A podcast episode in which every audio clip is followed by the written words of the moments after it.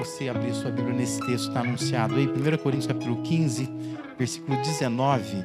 E eu quero ler com os irmãos ah, esse texto aqui, naquela versão da Bíblia NVI, tá bom?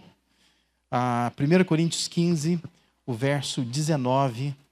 Nós vamos conversar um pouco sobre ressurreição, né? Já que nós estamos nessa data que é tão simbólica, tão importante para nós cristãos. O texto diz assim: se é somente para esta vida que temos esperança em Cristo, dentre todos os homens, somos os mais dignos de compaixão. Vamos juntos ler, já que está na, na, tela ali? Você lê comigo? Ah, vamos ficar de pé, faz tempo que você está sentado, né? Fica de pé é, e vamos ler juntos esse texto aí. Vamos lá?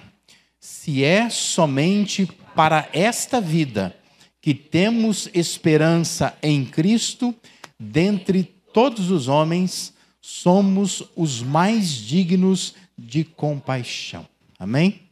Você pode se assentar. Aquela versão da nova Almeida atualizada traduziu assim: se a nossa esperança em Cristo se limita apenas a esta vida, somos as pessoas mais infelizes deste mundo.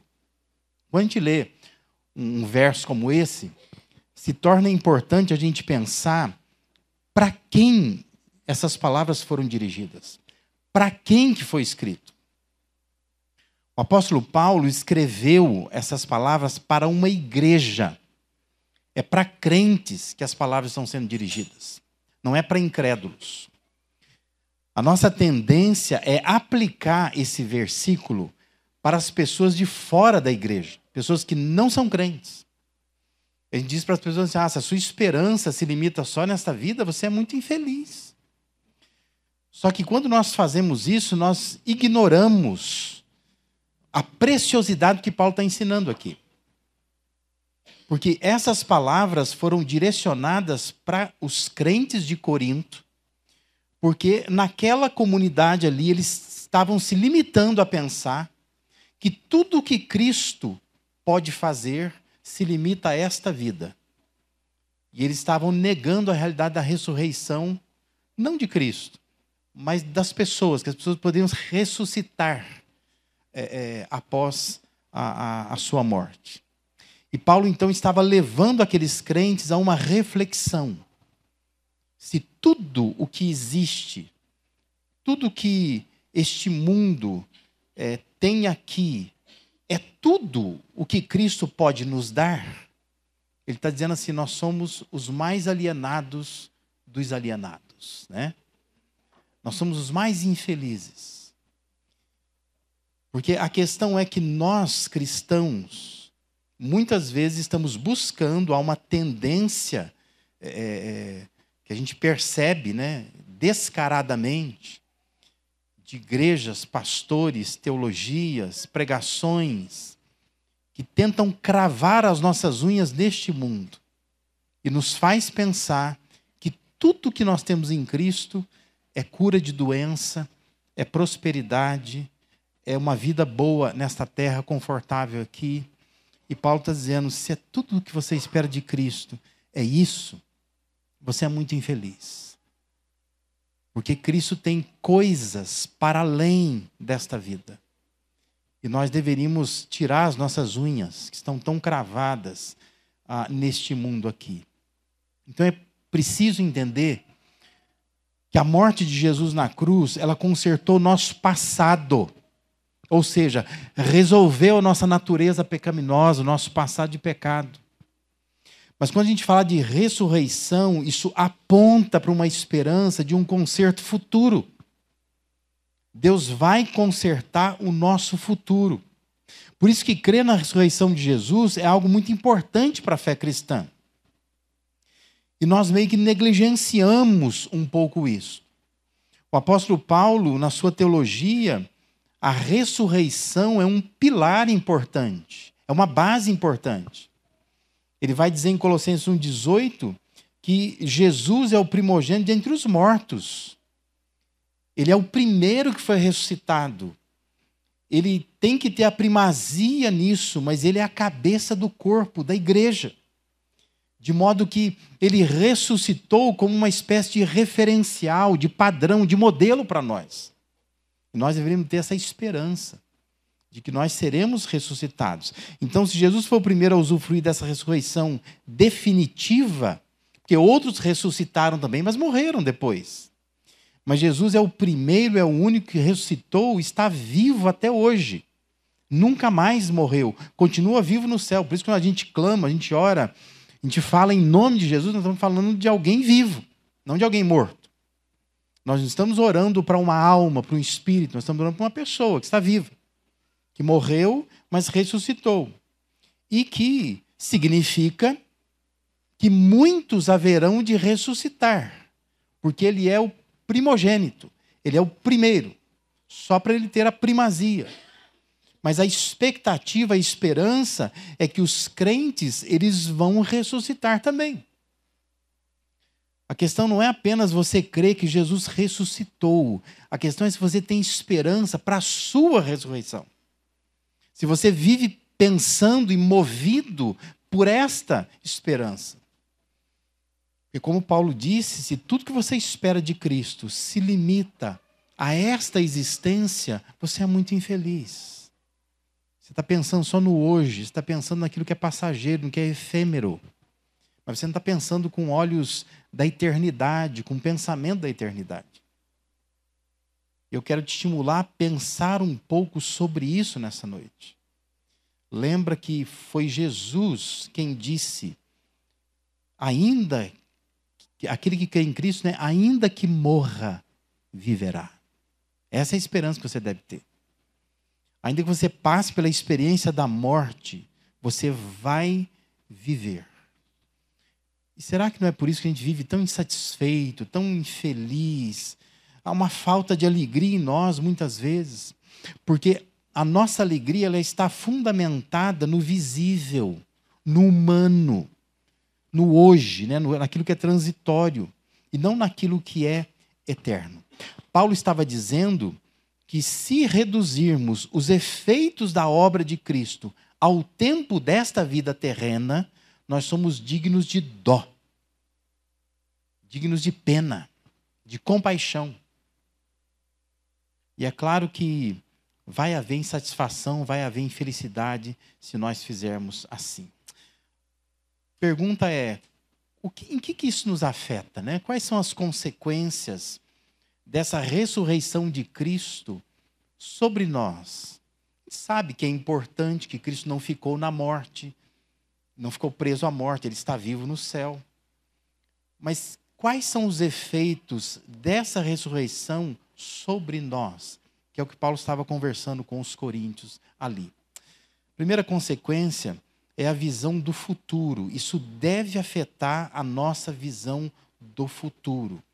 Que infelicidade é viver pensando apenas no presente, pensar que tudo que Cristo fez diz respeito a mudar a nossa vida aqui, agora. Versículo 50, Paulo diz assim: Irmãos, eu lhes declaro que carne e sangue não podem herdar o reino de Deus, nem o que é perecível pode herdar o imperecível. Existe um reino de Deus. Existe algo para além dessa dimensão que Deus tem preparado para nós. Mas Paulo está dizendo carne e sangue não podem herdar isto, ou seja, não pode tomar posse disso, não pode entrar lá. Quem que nós somos agora? Né? O que, que nós somos agora? Carne e sangue, né? Nosso corpo se reduz a isso. Nós somos carne e sangue, nós estamos vivos. A questão é, como que vivos poderão entrar naquele reino? Essa era a discussão, aparentemente, ali em Corinto. Né? Como é que vai ser? Como é que pode? Resposta de Paulo vem no versículo 51. Ele diz: Eis que eu lhes digo um mistério. Nem todos dormiremos, ou seja, nem todos vamos morrer, mas todos seremos transformados. Parece que era essa era a indagação deles, né? Ah, ok. Talvez quem estiver morto, Jesus volta e vai ser ressuscitado. Mas e se Jesus voltar agora? Porque havia uma expectativa de uma volta iminente de Cristo para aquele tempo. Eles achavam, eles caminhavam, eles recebiam pregações nesse sentido. Jesus está para voltar. Eles esperavam isso. E, a dúvida era: mas se Jesus voltar, eu não morri? Aí os mortos ressuscitam e a gente fica como? Eles passaram então a pensar que a ressurreição é bobagem, não é necessário.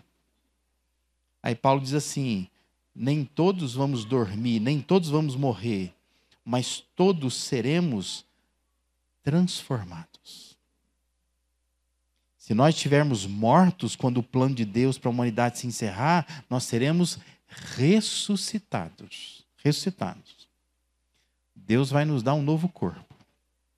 Mas se nós estivermos vivos, nós não vamos ficar para trás. Porque o Paulo está dizendo que nós seremos transformados. Aí a sua cabecinha começa a trabalhar. Você fica pensando assim, mas como vai ser esse negócio? Né? Como é que é isso? Está tudo explicadinho no versículo 52. Paulo está dizendo que não vai ser um processo demorado. Ele diz assim: num momento, num abrir e fechar de olhos, nós vamos ser transformados. Faz isso agora aí, vai. Fez? Eu abri, eu abri e fechar de olhos. É isso aí. Interessante que o termo grego usado para momento, num momento, é de onde se origina a nossa palavra átomo.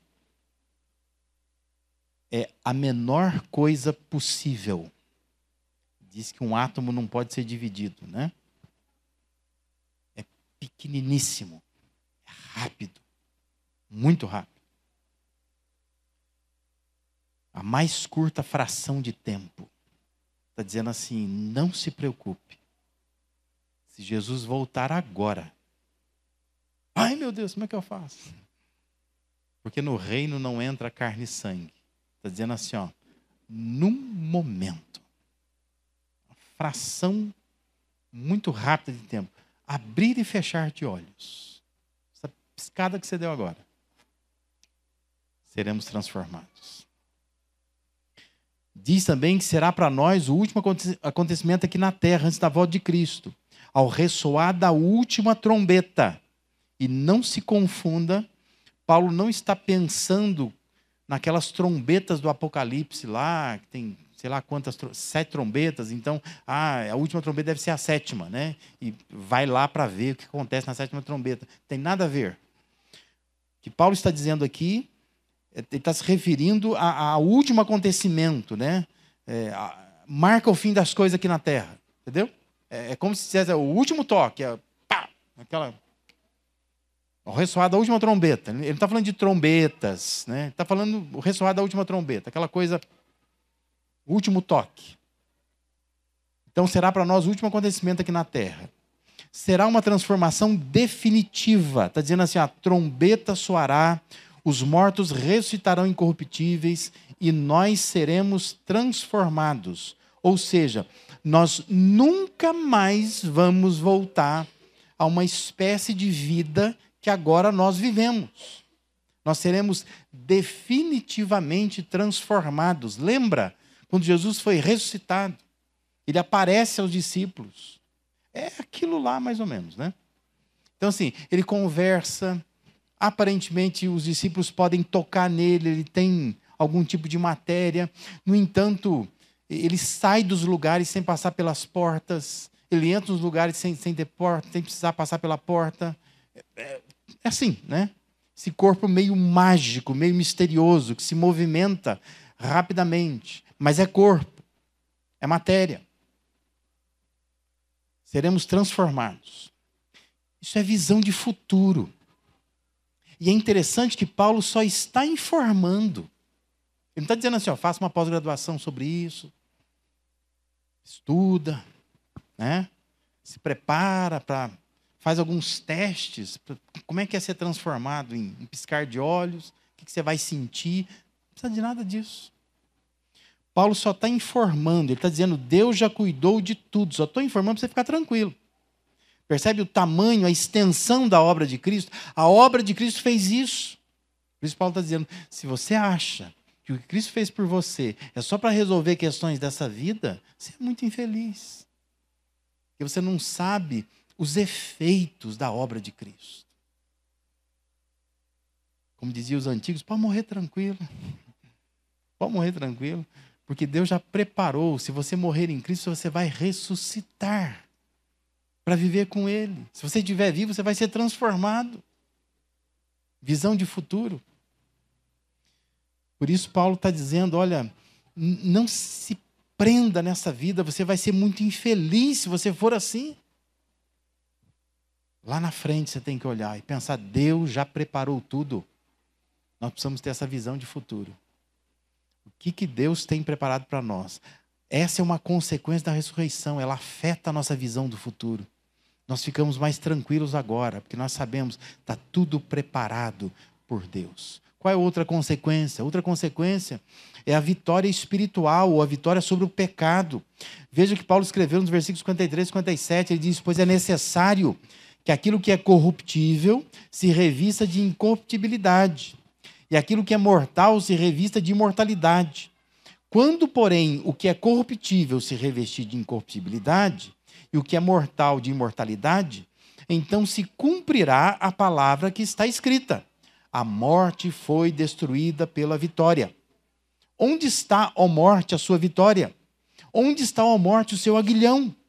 O aguilhão da morte é o pecado, e a força do pecado é a lei. Mas graças a Deus que nos dá a vitória por meio de nosso Senhor Jesus Cristo. Nós já temos uma vitória garantida. Jesus venceu o pecado. Ele está dizendo: você também pode vencer o pecado. E você vencerá o pecado, definitivamente, lá no futuro. Mas é uma consequência da ressurreição. Jesus ressuscitou para nos dar vida. E nós temos vitória, então, sobre os nossos pecados.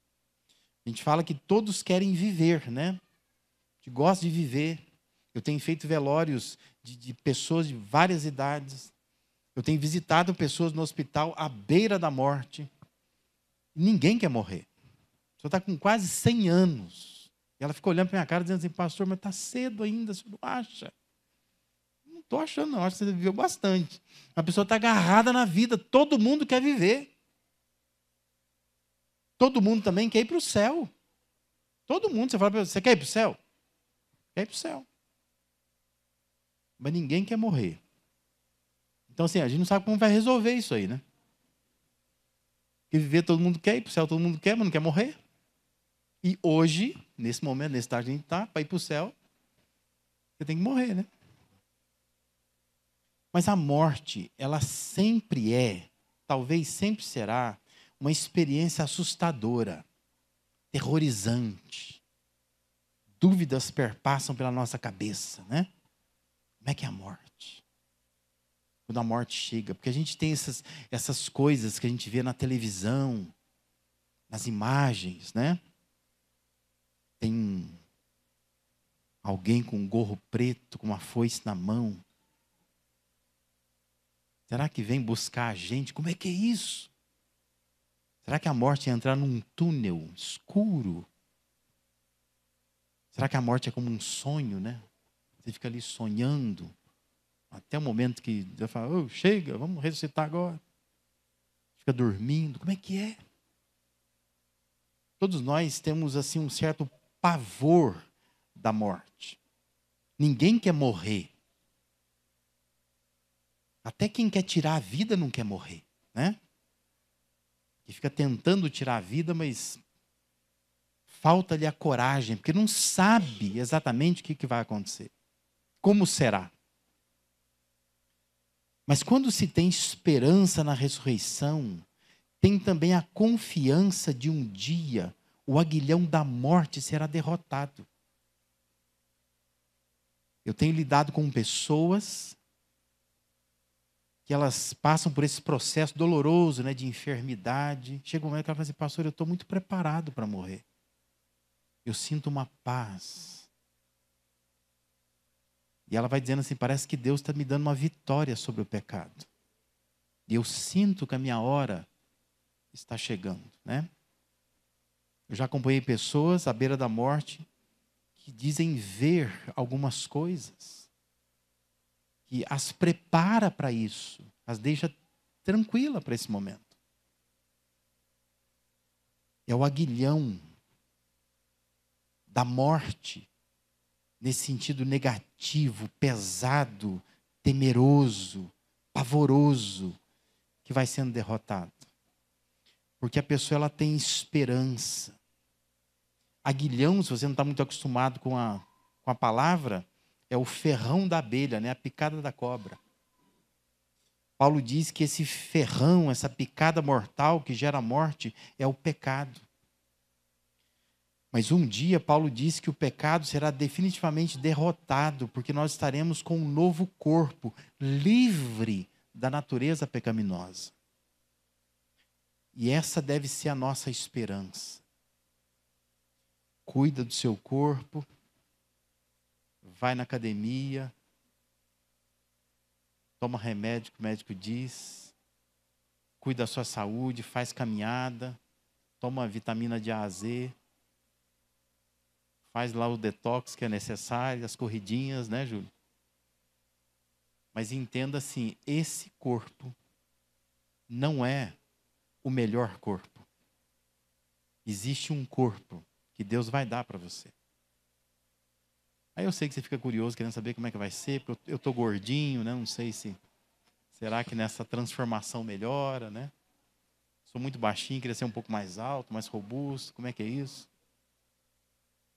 Mas a questão é que a Bíblia nos assegura que Deus nos dará novos corpos.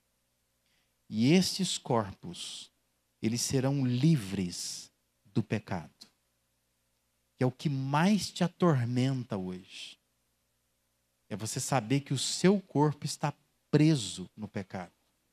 Você vive o drama que Paulo vivia, ele descreve em Romanos capítulo 7.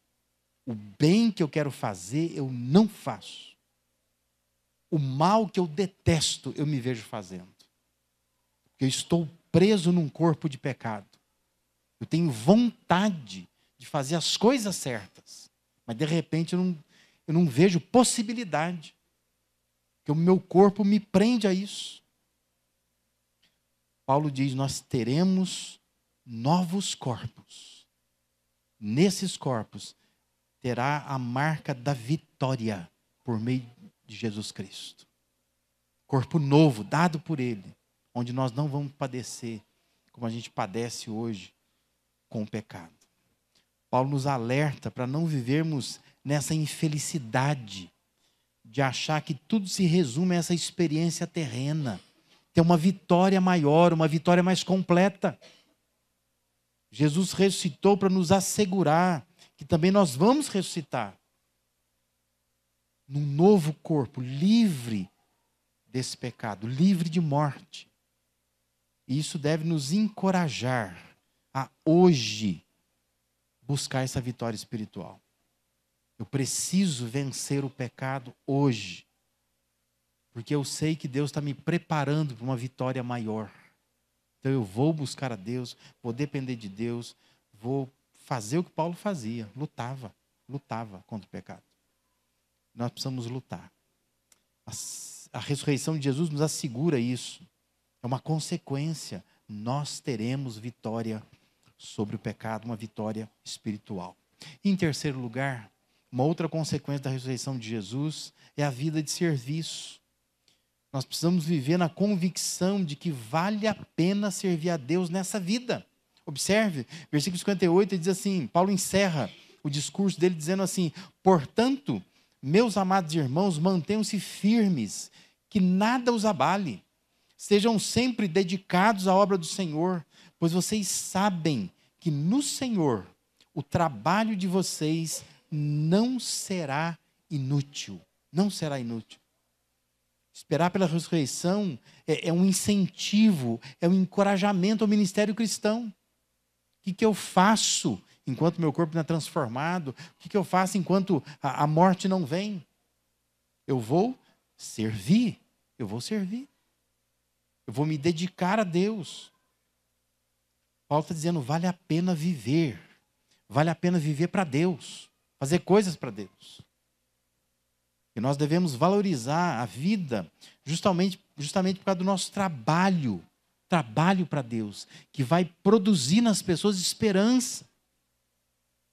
Paulo está dizendo: o seu trabalho não é vazio quando feito em Deus, para Deus, por causa de Deus. Alguém já disse que crer na ressurreição produz uma consciência de ilimitada e interminável poder para agir. Quando você crê na ressurreição, você entende, nossa, Deus preparou tudo para mim. Se eu morrer, eu vou ser ressuscitado. Se Jesus voltar e eu não estiver morto ainda, eu vou ser transformado. E Deus já fez tudo para mim. Eu só preciso aguardar que isso aconteça. E quando você tem essa consciência, eu não fico parado esperando. Eu vou trabalhar. Eu vou anunciar isso às pessoas. Eu vou servir a Deus, vou fazer diferença nesse mundo. Porque tudo que a gente faz aqui é na força de Cristo, para a glória de Cristo. Ele nos deu vida, então nós vamos dar vida às pessoas também. Nós vamos é, falar para elas daquilo que, que aconteceu conosco. Por isso que a gente não pode basear o nosso trabalho para Deus em resultados e reações humanas. Não é a melhor maneira de se avaliar. Porque a gente fica chateado, aborrecido, porque fiz uma coisa, dediquei tanto, ninguém reconheceu, ninguém falou nada, ninguém me destacou, é, ninguém me deu um ovo de Páscoa, né? A gente fica chateado com essas coisas, né? Puxa, mas eu, eu trabalhei tanto, eu fiz alguma coisa, mas ninguém citou meu nome. Entenda que o nosso trabalho, quando feito para Deus, o importante é a reação de Deus, não a reação das pessoas.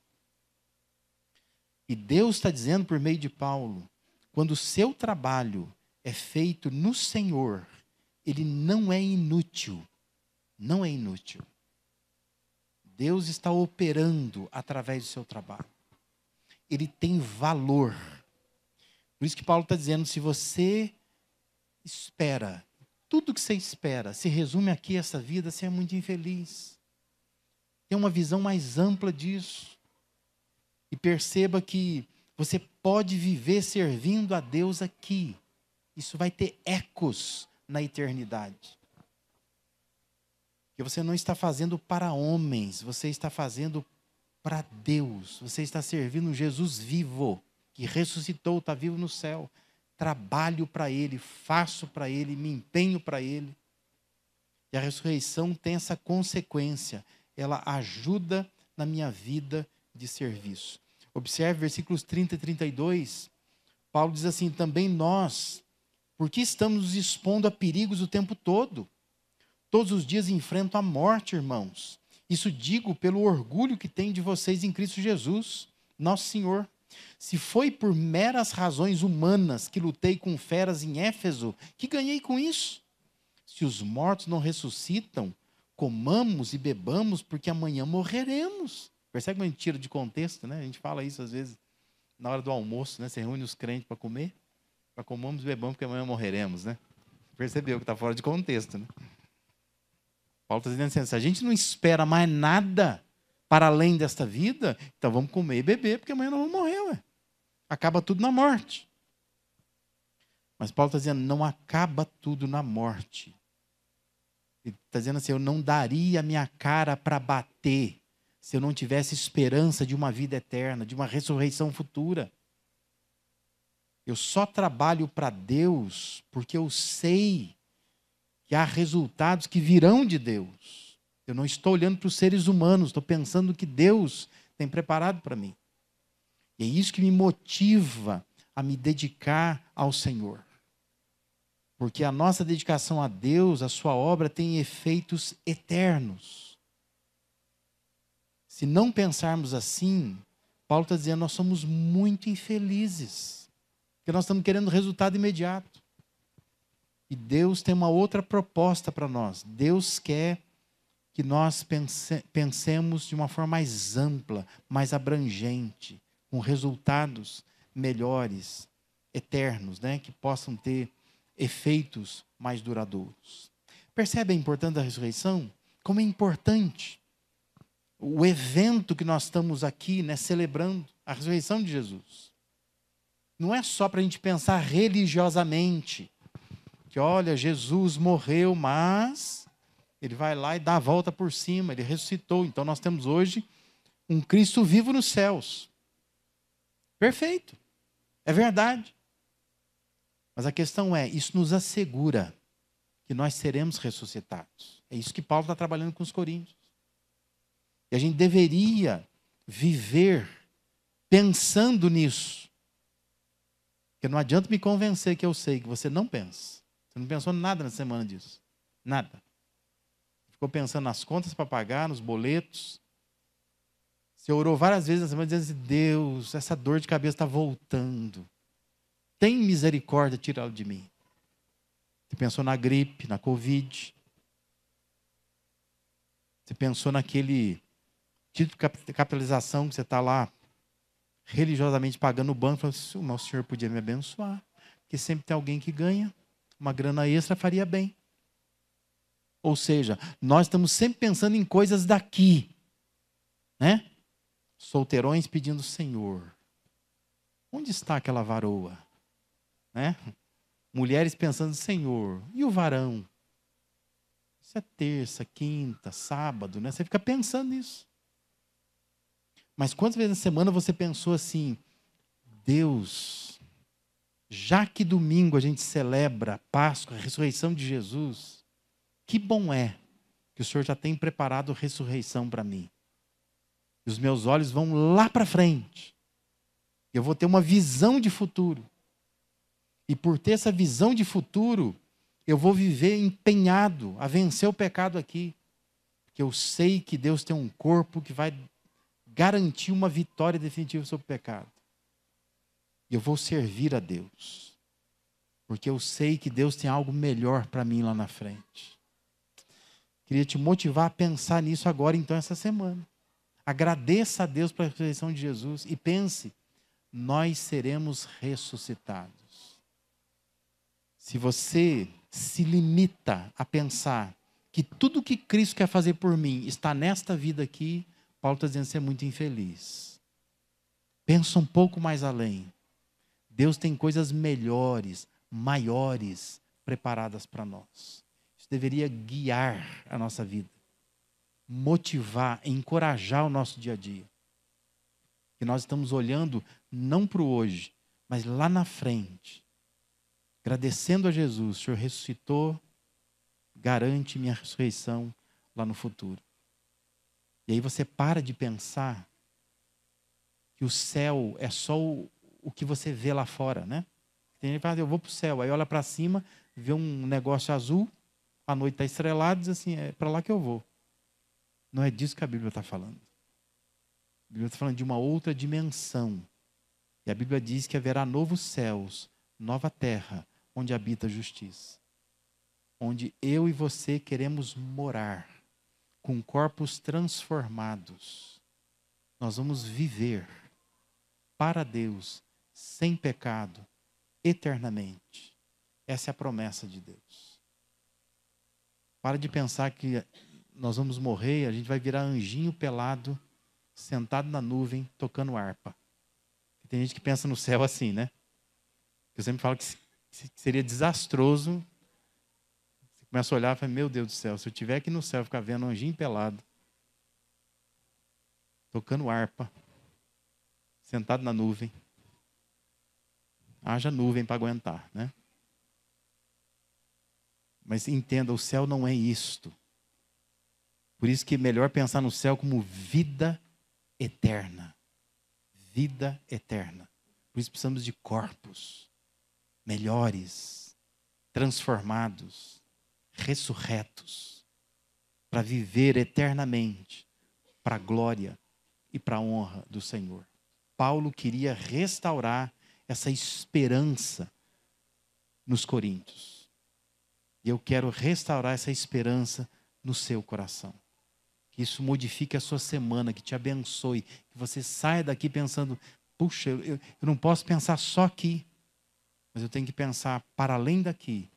Eu tenho uma vida que Deus está me aguardando lá, por isso eu me rendo a Cristo, eu sigo a Cristo, eu dedico a Cristo, que eu quero morar eternamente nesse reino que Ele tem prometido.